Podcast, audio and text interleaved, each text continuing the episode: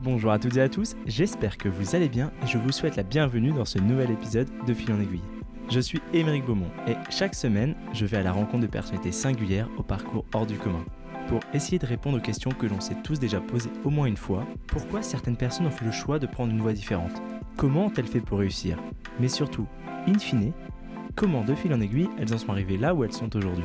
C'est possible de faire autrement, d'oser et de concrétiser. La preuve, ils ont pu le faire et maintenant plus d'excuses, vous savez comment. Cette semaine, j'ai le bonheur de recevoir Lucas Nanini dans cet épisode. Lucas est un entrepreneur émérite. Après plus de 10 ans dans des groupes internationaux, où il a travaillé tout autour du monde, il décide en 2018 de lancer Noleo aux États-Unis, permettant de prendre soin des nouveau-nés. C'est par l'innovation cosmétique qu'il va se rendre compte que l'existant en France était inexistant aux US. Vous allez l'entendre. Lucas n'a pas le temps de s'ennuyer. Il sait aussi très bien d'où il vient et ce qu'il doit à son entourage, dont sa mère, qui lui aura toujours appris à give back. Honnêtement, cet épisode est une masterclass et une vraie rencontre avec un entrepreneur qui parle sans filtre de son quotidien, de ses réussites et de ses échecs.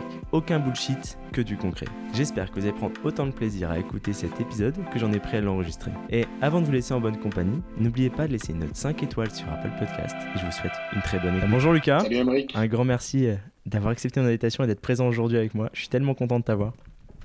On m'a tellement parlé de toi que ça va être un bon moment, je pense, pour nous et pour les auditeurs. J'espère en bien. bah, toujours. Euh, J'ai envie de commencer par la base.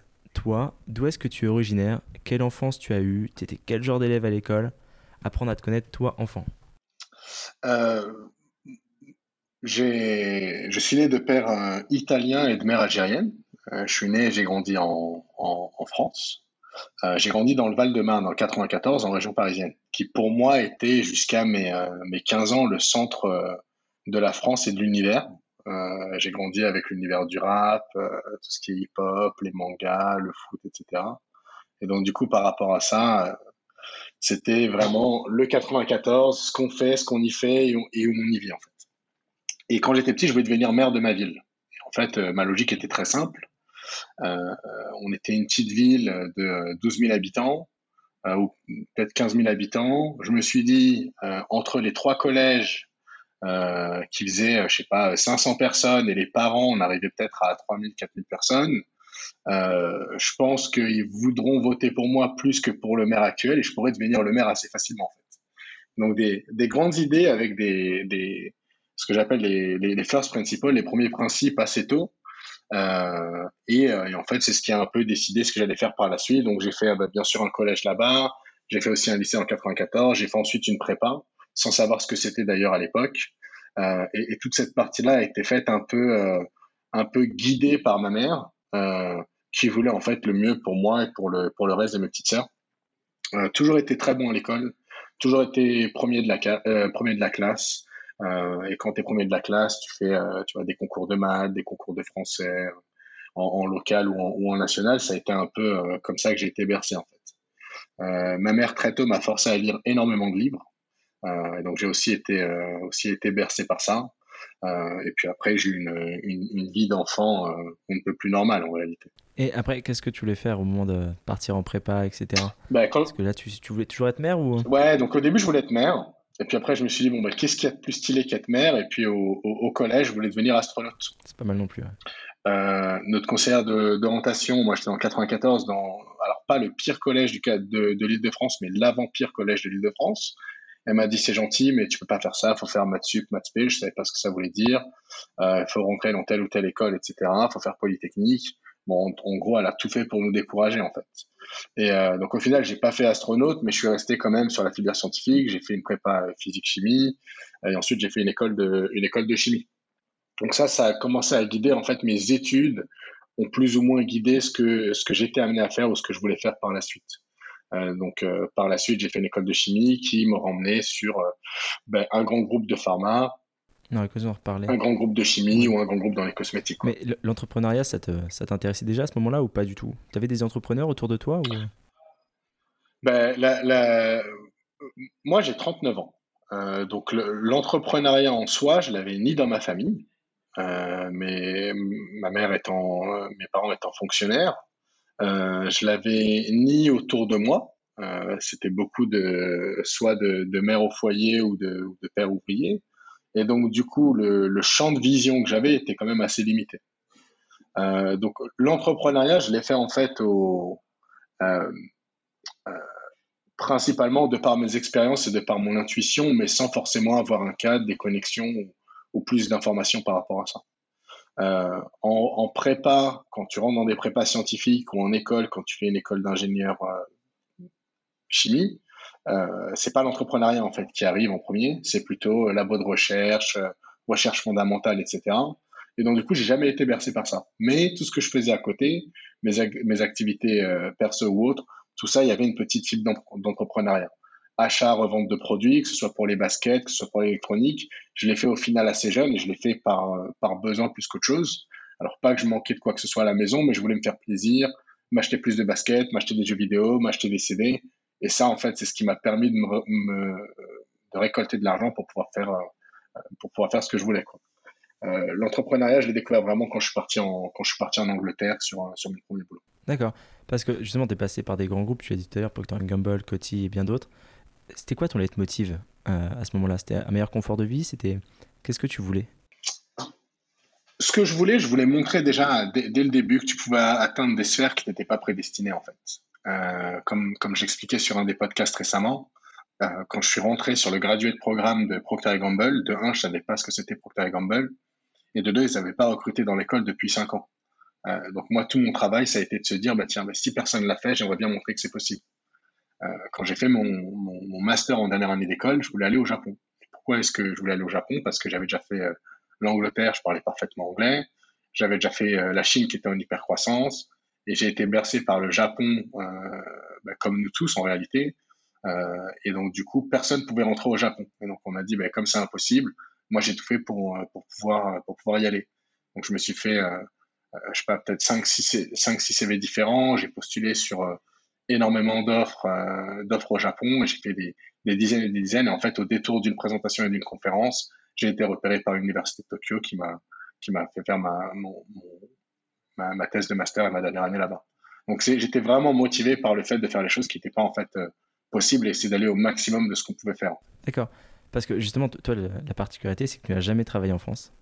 Donc, ouais, jusqu'à très récemment. c'est pour ça. Et c'est bien dur d'ailleurs. Donc déjà, j'aimerais comprendre pourquoi. C'était quoi? C'était une revanche pour toi parce que tu venais du 94. Et, et après, quelle est la principale différence, quelle principale différence que tu as identifiée quoi?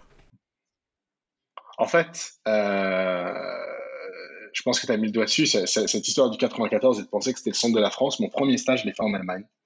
Et c'est là où je me suis rendu compte que rencontrer les cultures, rencontrer les gens à l'international, ça t'apportait nettement plus que d'être en banlieue ou d'être sur Paris en réalité.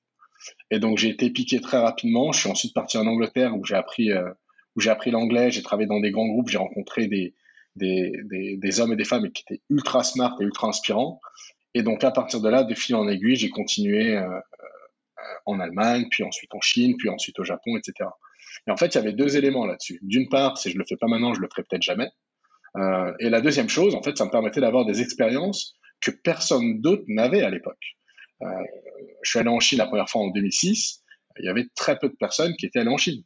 Euh, je suis allé en, à Singapour en, en 2014 parce que c'était devenu la grosse plaque tournante économique d'Asie du Sud-Est et qui avait fait beaucoup de transferts de, des populations de Hong Kong.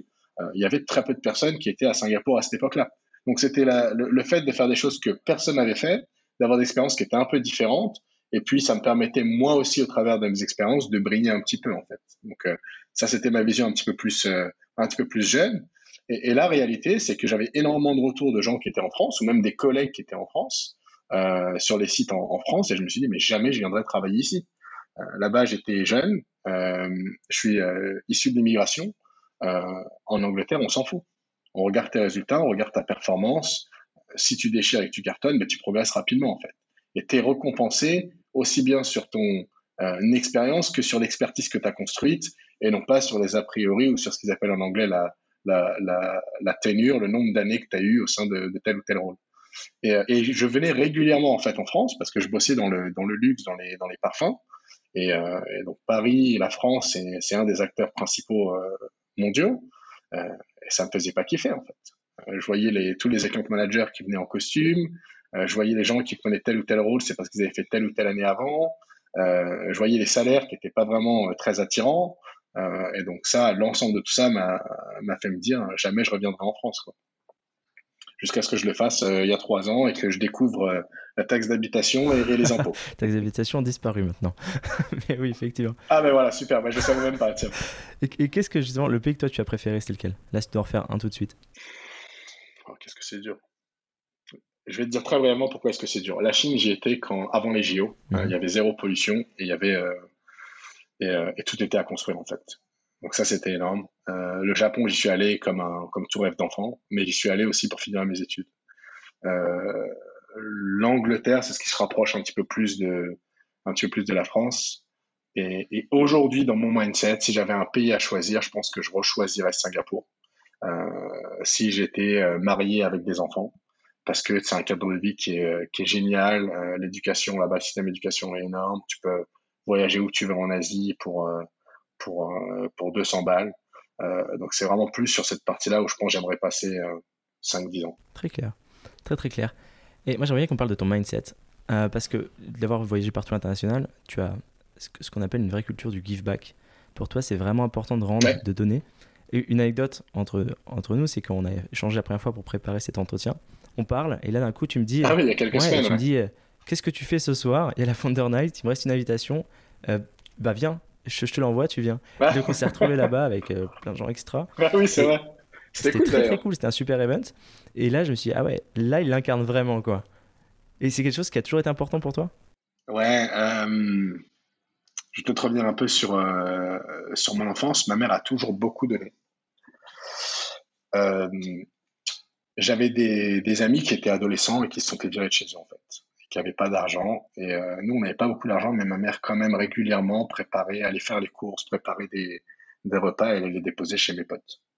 Euh, on avait tellement pas d'argent qu'à Noël, j'avais pas des jouets neufs tout le temps. J'avais des jouets euh, du secours populaire, le Père Noël vert. Et, mine de rien, ma mère passait des journées à aller, à aider les gens au, secours populaire. Et, et, toute cette partie-là, c'est une des choses qui a fait que, que je respecte autant ma mère. Et au fur et à mesure des années, je me suis dit, mais en fait, euh, donner, ça coûte rien. Tu peux donner. Euh, toi, tu es content euh, du geste que tu as fait et tu es content du bonheur que tu as apporté aux gens. depuis que je suis tout petit, ma mère me demande de faire sourire cinq personnes par jour. J'ai jamais compris jusqu'à très récemment, en fait. Les gens sont tellement blasés, ben, tous les jours, je, m'assure que qu'il y, a cinq personnes autour de moi qui sourient. Si je peux donner quelque chose, si ça me coûte pas énormément, euh, ben je vais donner euh, parce que ça va peut-être être, pour moi, ça va rien me coûter au final ou très peu. Pour cette personne, ça peut tout changer.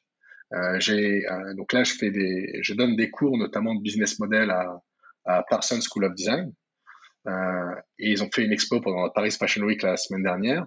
Ben, j'ai pris le temps d'aller voir leur, leur expo, d'aller voir ce qu'ils faisaient. Un des élèves vendait des photos. Euh, ben, je lui ai pris quelques photos parce que pour moi, euh, cette petite dépense que je fais à mon échelle, ça peut être quelque chose d'important pour cette personne. Pour la Founders Night, euh, je sais que tu as ton programme avec, euh, avec ton podcast, c'était une, une scène super pour faire du networking. tu vois, moi, ça me coûtait rien de la donner. je sais que toi, ça aurait pu t'aider, tu aurais pu me dire non. Au final, tu es venu, on a passé un super moment. et, et, ça, vraiment, je le fais de plus en plus parce que je pense que l'accès à l'information, mais surtout se créer des occasions, c'est ce qui fait qu'on arrive à faire des changements de malade en fait. Euh, moi, la partie chance, j'y crois que moyennement. Je pense que la chance, elle se fait en créant des occasions et des opportunités. Et au détour d'une opportunité, c'est là où tu arrives en fait à te créer euh, euh, quelque chose pour le meilleur pour toi. Et je, le dis très très souvent, les meilleures soirées que j'ai passées avec des amis ou des personnes qui par la suite sont devenues des amis, ça a été des soirées qui se sont faites à l'arrache, où on a voulu mettre sur un plan foireux pour sortir à, à, 23h30 et j'ai accepté et j'ai passé les meilleures soirées de ma vie. La définition de, de l'IS Life, un beau message d'espoir en tout cas que, tu transmets. J'aimerais aussi que maintenant on parle un peu de ton entreprise Noléo que tu as cofondée. Euh, est-ce que tu peux m'expliquer à moi et aux auditeurs qu'est-ce que tu y fais, quelles sont ses particularités? Et est-ce que là aussi ça a été fait à l'arrache du, du hasard? Non, et ça a été un peu plus structuré parce que déjà j'ai monté ça avec, euh, avec mon associé euh, quand j'avais euh, quand j'avais 35 ans, donc c'était un peu plus réfléchi et tu prends pas les mêmes décisions. juste pour la petite parenthèse sur la Yes Live d'ailleurs, et ça peut faire sourire quelqu'un, quand je suis allé à Singapour, c'était après avoir fait les US, la Chine, le Japon, l'Allemagne, l'Angleterre, etc. Je me suis dit qu'est-ce que je peux faire de différent? Parce qu'on m'envoyait en fait sur des contrats d'expat pour monter des équipes d'innovation dans la beauté. Euh, et, je me suis lancé un défi. J'étais là-bas pour 18 mois. Et je me suis lancé un défi. Dès qu'on me proposait de faire quelque chose, je disais oui. Et je devais faire ça pendant 30 jours. Alors bon, bah, spoiler, je l'ai bien fait pendant 30 jours, mais je regrette de l'avoir fait autant que ça. La prochaine fois, je ne ferai ça que pendant 15 jours, parce que du coup, je faisais des, des plans, mais, euh, mais invraisemblables, des voyages de dernière minute avec des, des soirées, mais qui étaient limite légales, avec des, des restaurants que limite je pouvais pas me payer parce que je m'étais promis de pas dire non en fait. Donc euh, l'avantage aussi c'est que je me suis euh, recréé un réseau énorme très rapidement et, très éclectique. C'était pour la pour la petite parenthèse de la Yes Life. Euh, pour pour Noléo ça a été très différent. En 2017 je crois, décembre 2017 à Noël, moi j'étais encore à Londres. Il y a Nico qui est qui est mon associé sur Noléo qui envoie un message à un autre groupe de potes d'école de chimie qui dit écoutez les mecs, euh, moi j'ai un gros problème, je suis aux US, il était à Chicago à l'époque, euh, j'ai ma première fille qui vient de naître et j'attends une deuxième fille.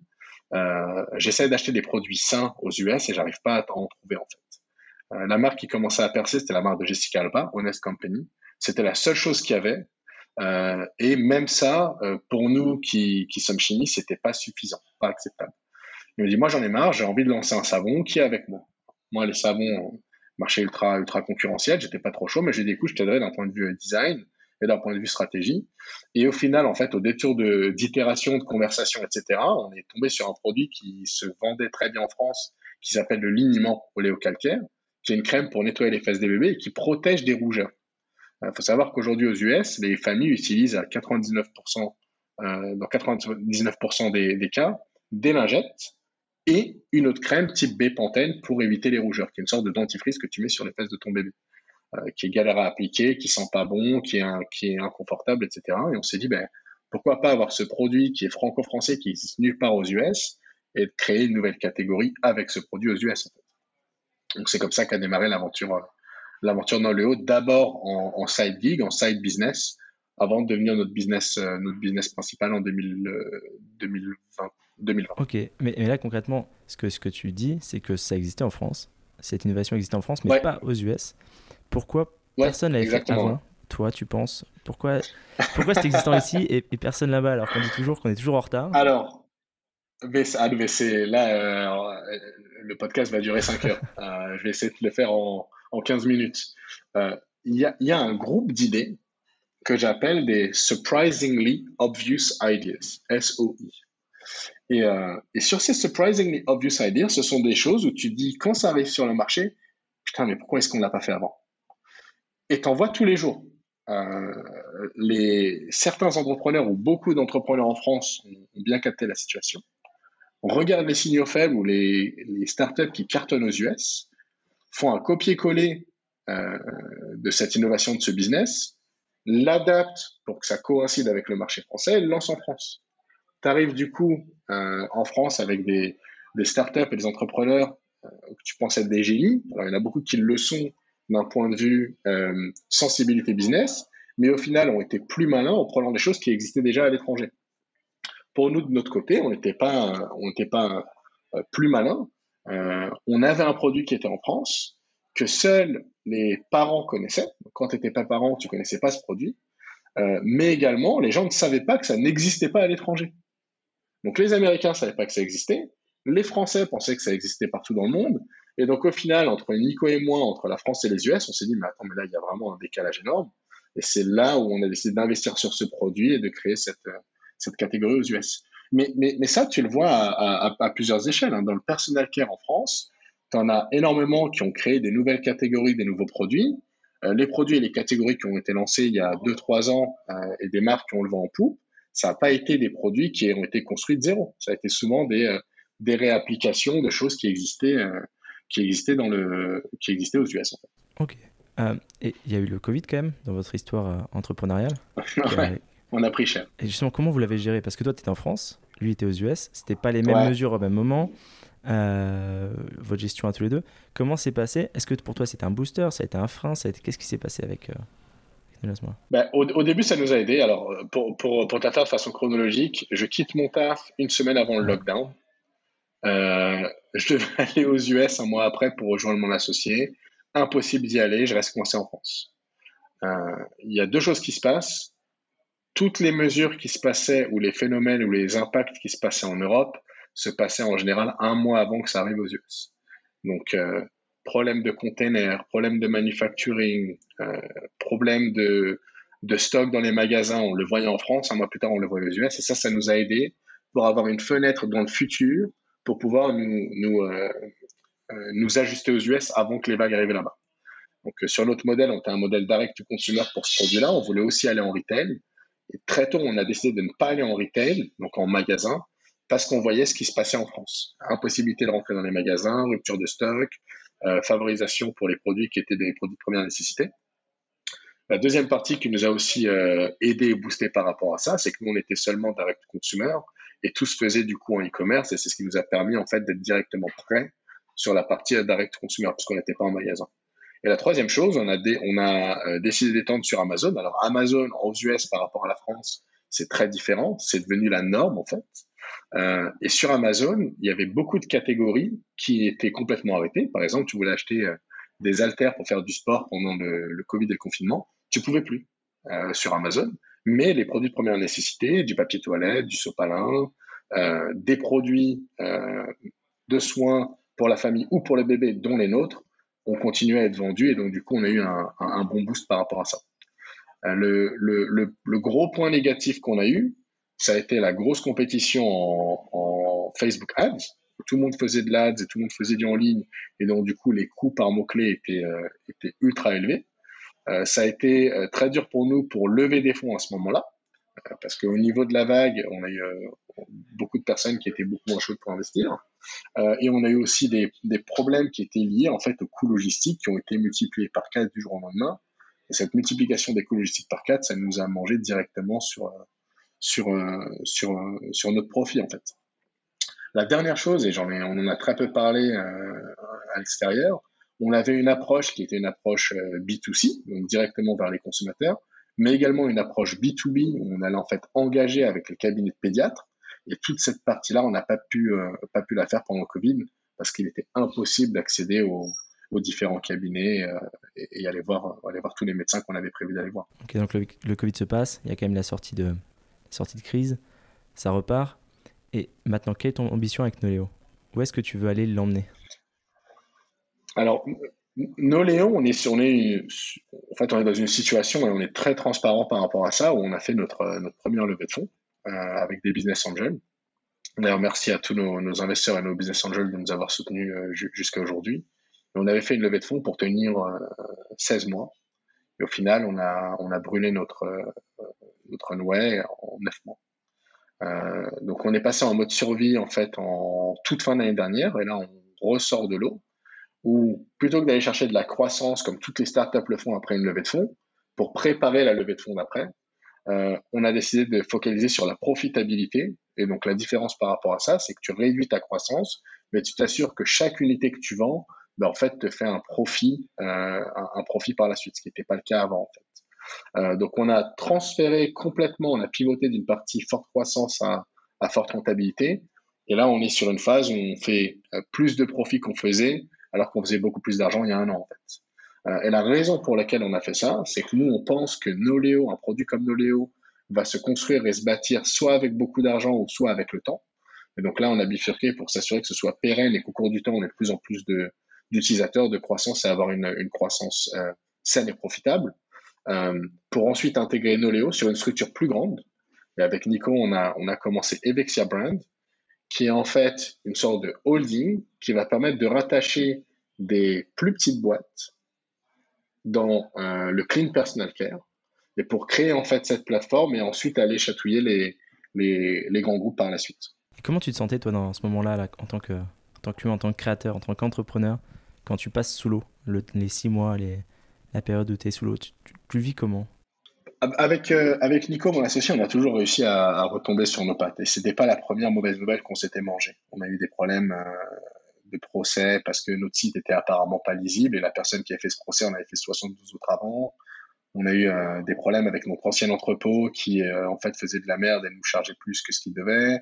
On a eu des problèmes avec iOS 14 comme tout le monde, des problèmes de logistique. Donc tout ça, on a toujours réussi en fait à trouver une, une solution de secours et en fait à réinventer le business, à réajuster le business.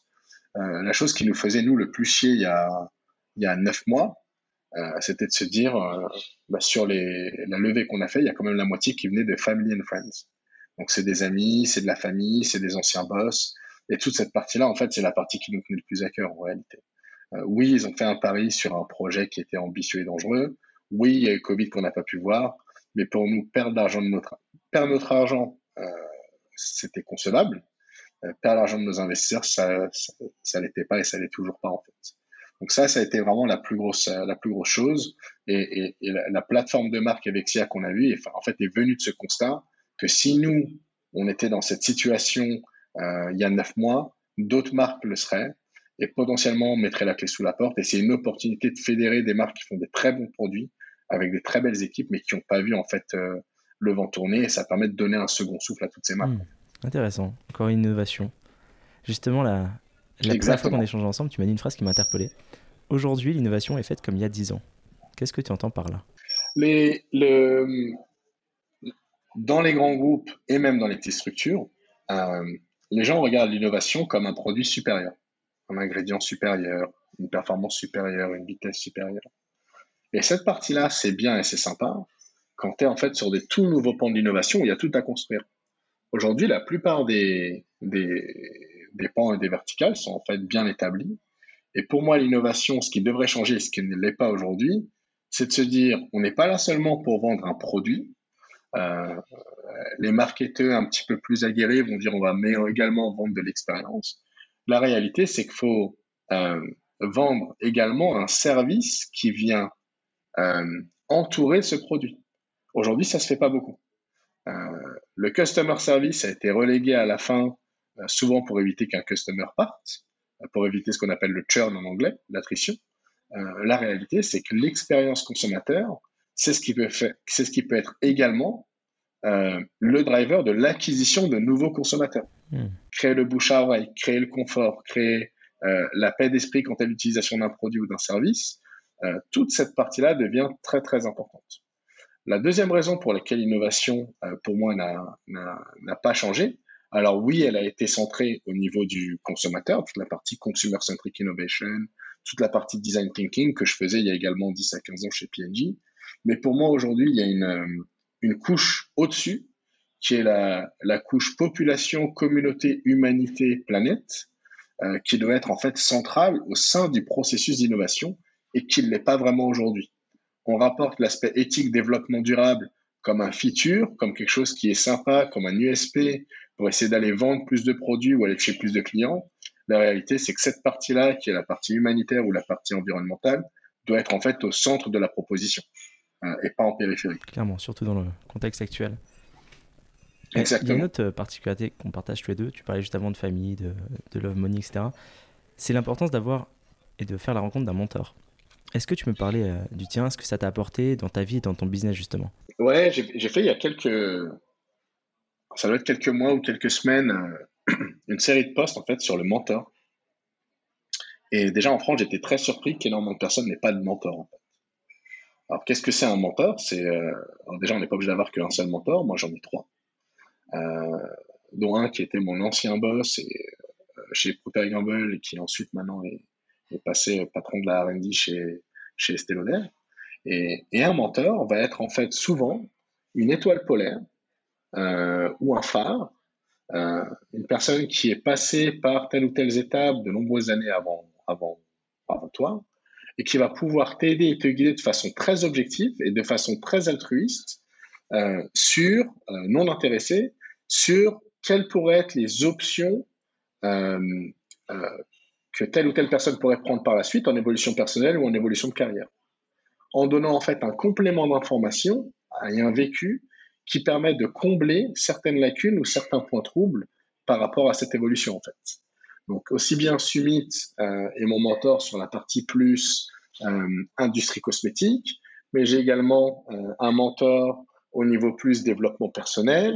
Tu peux aussi avoir des mentors quand on arrive sur, sur de l'affective et de la vie amoureuse, sur des personnes qui sont là en fait pour essayer de te guider, mais surtout d'être complètement objectif sur ce que tu peux faire par la suite sur un projet que tu entreprends, pas forcément professionnel. Hmm. Hyper clair, je partage. T'as as un mentor Ouais, moi j'ai eu la chance de, rencontrer le mien. C'était mon ancien député employeur. J'ai travaillé avec lui à l'Assemblée nationale. C'était incroyable. il m'a ouvert beaucoup de portes. Il m'a fait grandir sur de nombreux points et c'est comme ça que, que, je suis maintenant ce que je suis. Donc je suis très fier de le connaître. Et, pour, le, et pour le podcast, tu as aussi un, un, mentor d'ailleurs ou tu le fais aussi au travers du même? Non, non, non. Pour le podcast, euh, pas du tout. Euh, celle qui a le plus inspiré pour le podcast, c'est Caroline, Caroline Mignot, qui m'a aussi pareil, ah oui, bien sûr. Ouvert. Bah, ah, c'est une fois la Founders Night pareil, elle m'a ouvert les portes pour Richmaker, pour trouver de nouveaux partenaires, de, nouvelles idées. Donc non, c'est pas. Caroline, très sympa aussi niveau, niveau give back, hein, à tous les niveaux. On est d'accord sur ce point-là. Et, toi, là, justement, sur ton quotidien, je sais que là, tu as des nouveaux projets maintenant. Tu vas voir la, suite et tu, tu vas pouvoir nous en parler. Mais comment tu t'organises au quotidien pour tout gérer? Quelle est une journée type ou une semaine type pour toi? Alors, déjà, j'ai tout sur mon téléphone. Euh, et j'ai aussi un, j'utilise un, un, logiciel d'ailleurs pour ceux qui s'intéressent qui s'appelle Chrome, c'est R-O-N. Si quelqu'un en a besoin, il me reste des invites. Tiens, on va faire comme à la Founders Night, n'hésitez pas. Je crois que c'est encore en bêta. Et j'aime bien tout mettre sur papier et tout regarder euh, la semaine d'avant pour la semaine d'après. Ça me permet d'avoir une image euh, visuelle. En fait, je suis très visuel. Et, sur mes activités, je les ai découpées de, trois façons. Première activité principale, Noléo et Evexia. Et c'est vraiment la réinvention de Procter Gamble dans 5 à 10 ans. Et ça prend la majorité de mon temps. Le deuxième euh, groupe d'activités sont des, activités de, consulting euh, que je fais de façon très ponctuelle et sur les points sur lesquels j'apporte le plus de valeur. Ça peut être des connexions dans l'industrie de la beauté ou ça peut être dans le process d'innovation. Et je suis très défini par rapport à ce que j'apporte, euh, très cher aussi d'ailleurs, parce que je me focalise sur les points où je peux apporter le maximum de valeur en utilisant le minimum de temps pour moi et pour les clients. ça, ça me prend à peu près 15% euh, de mon temps. Et la dernière partie, c'est vraiment toute la partie éducation. Donc, euh, par exemple, faire des passages sur des podcasts pour donner de l'information. Euh, comme tu le sais, comme tu l'as entendu sur notre podcast, c'est zéro filtre. vous allez voir pas mal de choses qui se recoupent sur les différents podcasts, parce que c'est vraiment je veux m'assurer que si une personne n'a pas entendu sur un podcast, ben elle, l'entend sur un autre podcast. Euh, je fais également beaucoup de coaching, et c'est du coaching non payé. Euh, et j'ouvre en fait mon agenda le samedi et dimanche matin pour faire des sessions de coaching à des personnes qui auraient besoin d'aide pour démarrer un projet. Euh, et puis comme je le disais tout à l'heure, je suis également prof de business model d'innovation à, à Parsons School of Design. Et la façon dont j'organise ça, c'est très simple. Les matins, c'est lié à ces side gigs, parce que mon business étant aux US, je garde tout l'après-midi euh, pour pouvoir en fait me focaliser sur, euh, sur Noléo à 400%. Alors ça me fait des journées à rallonge. Il y a des matins où je commence plutôt que d'autres, mais ça me permet vraiment de bien même découper ça grâce au repas entre les activités du matin et, euh, et, et, Noléo l'après-midi et le soir. Et quand juste Non, je te disais, si j'ai du temps, euh, entre guillemets annexe. Moi, j'adore euh, penser à des nouveaux business, partager des idées de business. Je le fais également notamment sur LinkedIn. Euh, voilà les trois idées de business qui pourraient être intéressantes. Moi, je vais pas travailler dessus parce que j'ai pas le temps, mais ça pourrait peut-être susciter l'excitation pour telle ou telle personne, par exemple. Donc, j'aime bien également être toujours sur cette sur cette phase de redécouverte, lecture de livres, connexion, networking, partage d'idées, etc., etc. Pareil que je réserve ça pour le matin. Hyper clair. Et quand tu es devant tes, tes étudiants, de master, qu'est-ce que tu leur enseignes pour faire, pour se lancer et faire? Qu'est-ce que tu leur dis s'il y en a qui veulent créer demain quelque chose? Bien sûr, euh, alors eux, ils sont en dernière année, donc c'est des étudiants en, master et ils ont ce qu'ils appellent un, capstone project, un projet de fin d'études. Euh, ils ont tous en fait une idée et ils sont également accompagnés par d'autres professeurs pour construire leur boîte. Euh, la chose que je fais principalement pardon, avec ces étudiants, même si on va très en profondeur, c'est de démystifier tous ces buzzwords. Ce qui m'embête en France, c'est qu'avec cette Startup Nation, tout le monde va chercher des buzzwords, personne ne sait ce que ça veut dire. Euh, ils confondent euh, valorisation de boîte avec revenu, avec profit, avec EBITDA. Et, et pour moi, ça m'embête en fait. business model, les gens savent pas ce que c'est. revenu modèle, ça pas ce que c'est. Un PNL, ça pas ce que c'est. Un ROI, ça pas ce que c'est. Et donc, je passe énormément de temps sur la partie définition et vulgarisation. Mais je ne fais pas de la vulgarisation pour leur enseigner des choses qui sont triviales. On fait de la vulgarisation, on rentre très en profondeur sur des case studies. Donc, notamment, j'ai fait venir intervenir une, un de mes anciens euh, designers euh, pour parler de la, boîte qu'il a, lancée récemment en Allemagne. Donc, on rentre également dans le concret euh, très, très rapidement. La deuxième partie aussi que je fais au niveau de, l'enseignement, je fais beaucoup de, coaching one-to-one avec ses élèves, en fait, avant le début du cours. Ils ont un système de roulement et de planning où on peut se voir et, parler de leur projet. Parce que je sens que au niveau de l'enseignement, en tout cas, ce que j'ai vu en France, c'est très bien toute la partie créative, la partie idée, mais s'il n'y a pas la partie euh, finance qui va avec, ben en fait, tu arrives à monter que 50% d'un projet. Et, sur le, la création d'une proposition pour un, pour un client, c'est quel est le besoin et quelle est la solution. Mais le troisième cercle du Venn diagram qu'on voit jamais, c'est est-ce que c'est est-ce que c'est profitable, est-ce que c'est viable en fait. Et c'est cette partie que j'essaie surtout de, de rajouter parce qu'elle est souvent oubliée. Et est-ce que tu as une frustration au quotidien? Quelque chose qui te frustre par-dessus tout? Euh, Au quotidien, c'est-à-dire dans la vie de tous les jours ou spécifiquement dans l'entrepreneuriat les deux. Je suis pas fermé euh, sur tes réponses. Bah alors, euh, de toute façon, ça, vous l'avez déjà entendu et, je le redis. Moi, ce qui me frustre le plus en France, pour le moment, pardon, sur la scène startup en France, c'est le fait d'entendre que tout le monde est self-made, tout le monde est bootstrapped. La réalité, c'est que le chômage, euh, les aides de région, il y a des bourses pour euh, tout et n'importe quoi, sans forcément avoir des belles qualités de projet. Euh, ça, ça te permet de te rajouter 500 000, 1 million sur un projet que tu as eu gratuitement grâce à l'État, en fait. Et, et moi, ce qui m'embête, c'est que du coup, on en arrive encore une fois sur une présentation et une position d'un entrepreneur qui a tout réussi par elle-même ou par lui-même, alors que la réalité, c'est que la France et le gouvernement ont quand même également pas mal aidé à ce niveau-là. Il y a très peu de reconnaissance par rapport à ça. Alors, c'est pas une frustration, euh, c'est euh, pour moi un peu dommage de ne pas reconnaître toute cette partie-là, en fait. Euh, toutes ces choses-là n'existent pas aux US. tu as le moindre problème, bah, tu vas te payer 5, 10, 30 000, tu as zéro aide, tu pas de chômage, etc. Donc ça, c'est ma petite frustration, je vais dire, sur la partie Startup Nation, c'est le manque de considération par rapport à ça en général, la frustration euh, que j'ai dans la vie de tous les jours, c'est ce problème du give back. Euh, j'ai fait un test sur un autre podcast où je demande le salaire des gens. Euh, et tu vas voir où ça, va en venir en fait. C'est le fait de se créer une, une persona et d'essayer de tout verrouiller pour soi, plutôt que de se rendre compte qu'en fait cette persona peut être également partagée à d'autres personnes qui ont des personas assez semblables, qui peuvent t'aider sans même le savoir, parce que plus tu partages, ben, au final, plus tu reçois les gens ne savent pas ce qu'ils ne savent pas. Si tu ne donnes pas de ta personne et si tu ne donnes pas d'informations, les gens ne pourront jamais savoir comment t'aider. Et vice-versa, aider une personne, ça peut également t'aider toi par la suite, ou alors aider une personne, ça ne veut pas dire que ça va t'en enlever toi de ton côté. On le voit, on parle de, start-up et de levée de fonds. Euh, donner le nom d'un investisseur ou pousser un dossier, l'objectif d'un investisseur, c'est d'investir le plus possible sur des projets les plus rentables. Euh, si toi, tu as envie d'avoir une levée de fonds de, via un de ces investisseurs, euh, ça va jouer en ta faveur si tu lui apportes un autre dossier qui est un très bon dossier, parce que tu lui apportes de l'affaire et tu lui permets de faire plus d'argent, il sera peut-être potentiellement susceptible d'investir plus en toi en étant une personne qui a un bon sens du business, qui est très connectée, qui est prête à give back en fait. Hmm. Donc ça, c'est ce, ce give back qu'on qu'on évoque depuis tout à l'heure, qui est aussi pour moi quelque chose qui, à mon avis, est un petit peu manquant et, avec laquelle on pourrait vivre euh, davantage et mieux. Super intéressant. J'aime beaucoup justement poser euh, quelques questions un peu plus personnelles à la fin de notre discussion, dont une plus particulièrement, que tous mes auditeurs ont l'habitude d'entendre maintenant, je crois. Si demain tu croises le, Lucas d'il y a 15 ans, quel conseil tu aimerais lui donner? Alors, il y a 15 ans, alors attention, parce que tu vas peut-être dire 20, 30 ans, parce que moi j'ai bah, je sais, 15 ans. 15 ans. Moins, tu vois, c'était bien. 15 ans, 24 ans, oh là là. Euh, bah, le Lucas d'il y a 15 ans, hein, non mais là c'est, je sais exactement, euh, je sais exactement ce que je lui dirais à ce Lucas de, de 24 ans. Euh, je sortais beaucoup en soirée.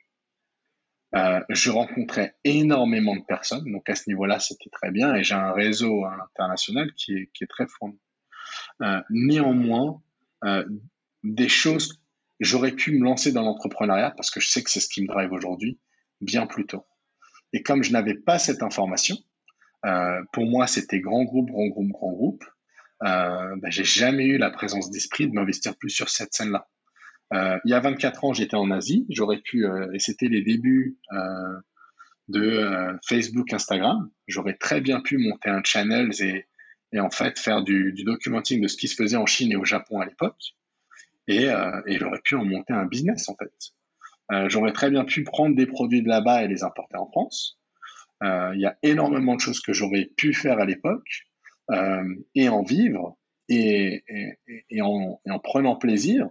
Euh, je pense que c'est le conseil que je me serais donné. Sors un peu moins en soirée, réfléchis un petit peu à l'entrepreneuriat ou au moins lis des livres d'entrepreneuriat. Tu vas voir, ça va te botter, tu vas pouvoir en faire quelque chose qui est bien pour, euh, ton avenir et qui est également euh, bien pour ton plaisir. Et dans ton parcours, justement, quel était ton plus gros échec pareil, je t'enferme pas, hein. ça peut être personnel, ça peut être professionnel, c'est... Ouais, c'est ce que je regarde? euh, mon plus gros échec, je pense, ça a été ma vie, euh, ma vie sentimentale en réalité. Euh, J'étais venu sur un, avec une optique de faire de, de l'argent le plus rapidement possible pour pouvoir repayer le prêt de ma famille, ce genre de choses, payer les études de mes petites sœurs par exemple. Euh, et donc du coup, j'ai tout l'argent que j'avais, je l'ai mis dans ça en fait. Et, et, euh, et, surtout, tout ce que je faisais, c'était lié sur bah, combien est-ce que je vais faire en plus cette année? Est-ce que je prends un... Si je pars en expat, on m'a envoyé tout seul en Chine, tout seul au Japon sur une île déserte. C'était littéralement une île artificielle déserte euh, parce qu'il y avait de l'argent à aller chercher. Et j'ai priorisé ça euh, à ma vie sentimentale, en fait. Et donc, du coup, j'ai fait des belles rencontres sentimentales qui, au final, étaient euh, euh, qui au final n'ont pas abouti, ont été mal gérés ou mal menés parce que euh, mon focus et ma priorité c'était aller faire d'argent. Et aujourd'hui, je regrette parce que c'est une des choses les plus connes euh, que j'ai faites. Et, et, et, avoir une vie amoureuse avec vraiment un, un, un partenaire et une, une, complicité au sein d'une relation aurait même potentiellement pu m'aider davantage d'ailleurs. Mmh. Donc ça, c'est vraiment la, une, le plus gros échec que j'ai eu à ce niveau-là, on va dire. C'est, je comprends, je conçois. Et d'ailleurs, là, tu as un petit peu de temps libre quand même, on va dire, dans, dans des semaines. Qu'est-ce que tu fais du peu de temps libre que tu as? Est-ce que tu as des passions, tu as des intérêts côté de ton activité Du sport? Alors, le, le, temps libre, euh, bah tiens, bah, je regarde mon agenda. Moi, c'est principalement les matins. Je regarde un peu ce qui se passe. Alors, ce que j'aime bien faire, c'est euh, quand j'ai pas trop de meetings en semaine, j'aime bien prendre un billet et aller à l'étranger et travailler de l'étranger. Par exemple, dans deux semaines, je vais à Berlin. Euh, parce que je vais aller travailler de là-bas. Ça va me permettre aussi de d'échanger avec d'autres personnes qui sont assez créatives, de voir d'autres scènes, de faire d'autres événements, etc. Euh, quand j'ai temps libre, j'aime bien, euh, comme je disais, penser à des à des side gigs. Donc au final, mon temps libre est très café, déjeuner, rencontre, networking, side gigs. Il y a un, un, projet, je t'en avais brièvement parlé, qu'on a lancé il y a il y a sept ans avec mon associé qui est à Tokyo, du coup. Donc, euh, le fait qu'il soit à Tokyo et que j'ai du temps libre le matin, ça aide pas mal avec le décalage de l'autre côté, où on lance, on a lancé une plateforme de recherche d'influenceurs sur Twitter qui s'appelle sway.ai. Euh, et la façon dont on fait ça, c'est pas une base de données où tu vas chercher un influenceur avec le, euh, qui a le plus de followers. Tu vas en fait prendre des personnes au sein de Twitter. Ça va te créer en fait un espace. Tu vas absorber 100% de cet espace, reconstruire ce réseau et voir les personnes les plus pertinentes au sein de ce réseau. C'est un projet qui a floppé il y a, il cinq ans. Je pense qu'on était un peu trop en avance et personne ne regardait Twitter. Mais ces dernières années, avec euh, le e-sport, avec le sport, les médias, la finance, la crypto, les podcasts, Twitter devient ultra pertinent. Et donc, quand on a un peu de temps, comme mon associé et moi, on est aussi euh, un petit peu flemmard par rapport à ça, on passe deux, trois heures ultra focus pour aller faire grossir ce business. Et euh, ben, c'est un business qui commence maintenant enfin à générer du revenu. Alors, il est stealth, vous ne le verrez pas sur, euh, il est stealth, il est un peu secret, vous ne le verrez pas sur mon, sur mon LinkedIn, euh, mais vous pourrez aller voir sur les sites, les, on, fait, on fait des choses qui sont vraiment pas mal et on bosse avec des clients qui sont euh, assez forts dans l'e-sport et dans le sport et dans la crypto d'ailleurs. Bravo, encore un beau projet d'avenir.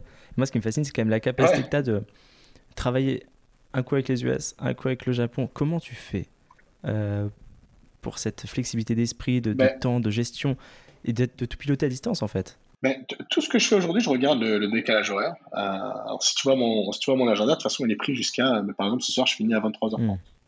parce que j'ai une stagiaire sur la côte ouest à Vancouver et, on fait notre point le lundi. donc ça demande beaucoup de flexibilité. Alors le fait d'être au centre de Paris en vélo, je peux vraiment tout faire et je me prends aussi des breaks au, cours de la journée. mais ça m'empêche de faire des ça m'empêche de faire des choses. Par exemple, avec un ami, on voulait aller au Kazakhstan. il y a peut-être deux mois de ça. Au final, on est allé au Danemark. Pourquoi? Parce qu'au Kazakhstan, le décalage horaire ne m'aurait pas permis de travailler avec la côte hmm. ouest.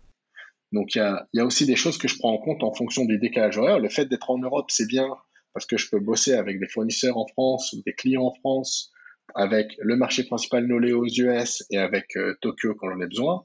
Donc ça, au final, ça m'aide pas mal, mais ça met également des contraintes. Il y a pas mal de destinations, euh, notamment toute la partie euh, Europe de l'Est, Inde, etc où, euh, où je peux pas aller, je peux pas aller en vacances parce que le décalage horaire ne me permet pas de travailler en fait. D'accord. Et une avant-dernière question. Est-ce qu'il y a un film, une série ou un livre que tu aimerais partager avec nous qui t'a vraiment marqué? Toi qui disais tout à l'heure que ta maman t'a invité très tôt à lire de nombreux livres, est-ce qu'il y en a un vraiment particulier qui t'a vraiment marqué et construit? Euh, euh, bah écoute, je vais essayer de prendre une référence que j'ai pas donnée dans les, dans les, dans les podcasts d'avant. Euh, en tout cas, dans les, dans les films, il y a, euh, je crois que c'est euh, The, Social Network de Facebook. C'est ouais, sur l'histoire de Facebook. qui a été en fait assez dingue et je l'ai vu sur l'histoire de Facebook, ouais, et que j'ai vu, que j'ai lu plusieurs fois, pardon, que j'ai vu plusieurs fois et qui m'a, alors qui est très récent et qui m'a pas mal marqué.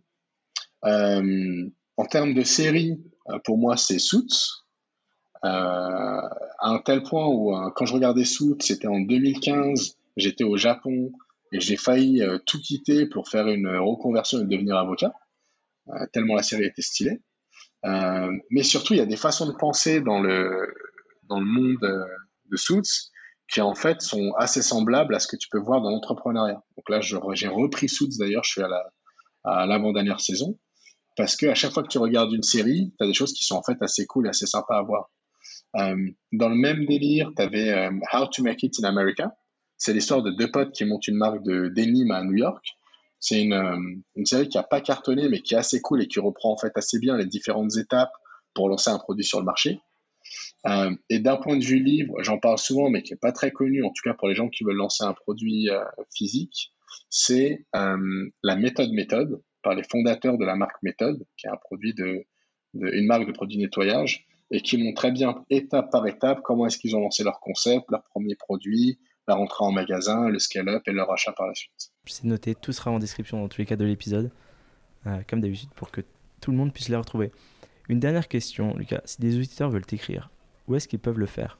Pour, moi, le plus simple, ce sera LinkedIn en réalité. Euh, j'essaie de passer euh, un peu plus de temps là-dessus. D'ailleurs, notamment, j'ai été. tu fais du beau contenu dessus. Coaché de temps en temps et quand j'ai un peu le temps. D'ailleurs, on en parlait tout à l'heure. Pour, faire, pour être vraiment très bon sur LinkedIn, il faut vraiment y être tous les jours. Et, euh, et c'est pour moi, c'est ce qui passe à la trappe en fait. Je vais pas faire un contenu LinkedIn euh, pour faire un contenu LinkedIn. Je le fais quand je pense apporter de la valeur. Euh, j'ai été aussi bien coaché par par par Ruben Tayeb et par Caroline Mignot d'ailleurs, qui sont très très forts là-dessus. donc LinkedIn pour moi, ce sera le plus simple. sur mon email perso ou sur mon email pro, ça servira à rien. Dans tous les cas, je check mon LinkedIn tous les jours. Et s'il y a besoin d'avoir un appel, un rendez-vous ou autre, euh, ce sera soit au travers de, de LinkedIn, mais comme on l'a fait en fait pour nous, euh, ou alors euh, ou alors autour d'un café dans Paris. Et je connais tous les meilleurs cafés de Paris, donc on a le choix à ce niveau-là. Bah franchement, merci beaucoup, merci pour ton temps. Tu nous as régalé. J'ai vraiment pris plaisir à enregistrer avec toi, Lucas. Je pense que ça s'entendra. Bah, j'espère aussi. Et puis, bah, en tout cas, aussi bon courage pour la croissance de, de, de, de ton podcast et peut-être à un prochain épisode. Avec grand plaisir. Merci, à très vite, Lucas. Salut, Amérique, bonne journée. Et voilà, c'est déjà la fin. Mais si vous êtes encore là, c'est que cette discussion de fil en aiguille vous a plu. J'espère que vous avez pris autant de plaisir à l'écouter que j'en ai pris à l'enregistrer. Croyez-moi, c'est uniquement possible grâce à votre soutien. Alors je compte sur vous pour largement le partager. Ou plus simplement encore, vraiment plus simplement, en me récompensant d'une note 5 étoiles sur Apple Podcast. Je vous dis à très vite pour un prochain épisode.